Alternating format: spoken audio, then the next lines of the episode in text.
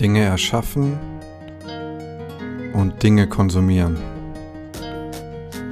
Beides gibt uns ein gutes Gefühl und beides schüttet in unserem Gehirn Glückshormone aus.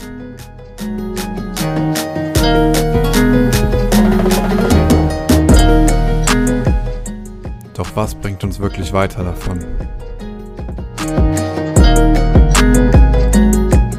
Wenn wir morgens früh aufstehen und auf unser Handy schauen, auf Instagram, Social Media, Netflix, was auch immer wir dann anschalten, alles davon schüttet Glückshormone in unserem Gehirn aus.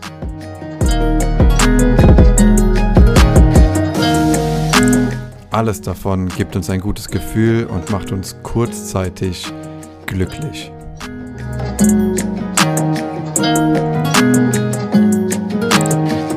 Doch hast du dich schon mal gefragt, ob du nicht vielleicht abhängig bist von diesen kleinen Dopaminkicks in deinem Gehirn?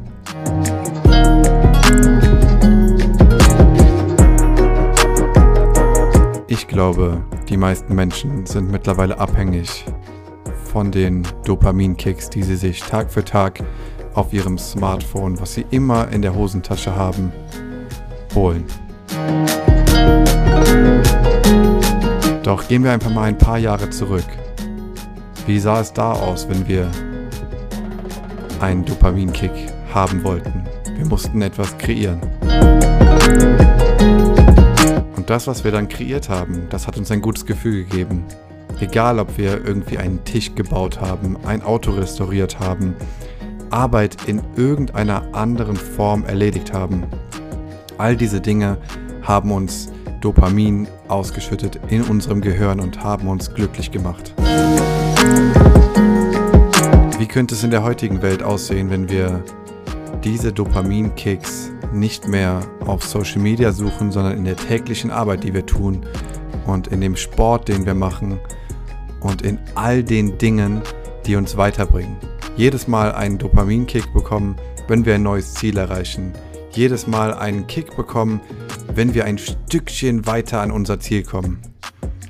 Ich glaube, dass das die Zukunft sein sollte und nicht die Zukunft in unserer Hosentasche mit unserem Smartphone als ständige kleine Dopaminspritze, wann auch immer wir sie wollen.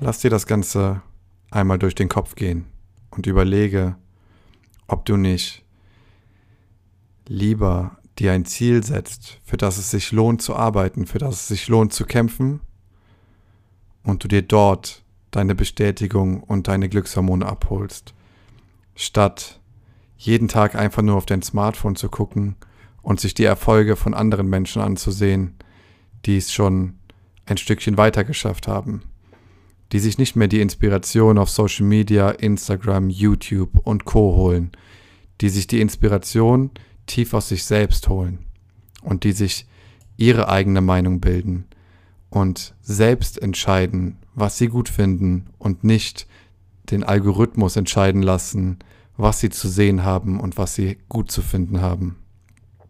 Lass dir das Ganze mal durch den Kopf gehen und überleg dir, ob du nicht lieber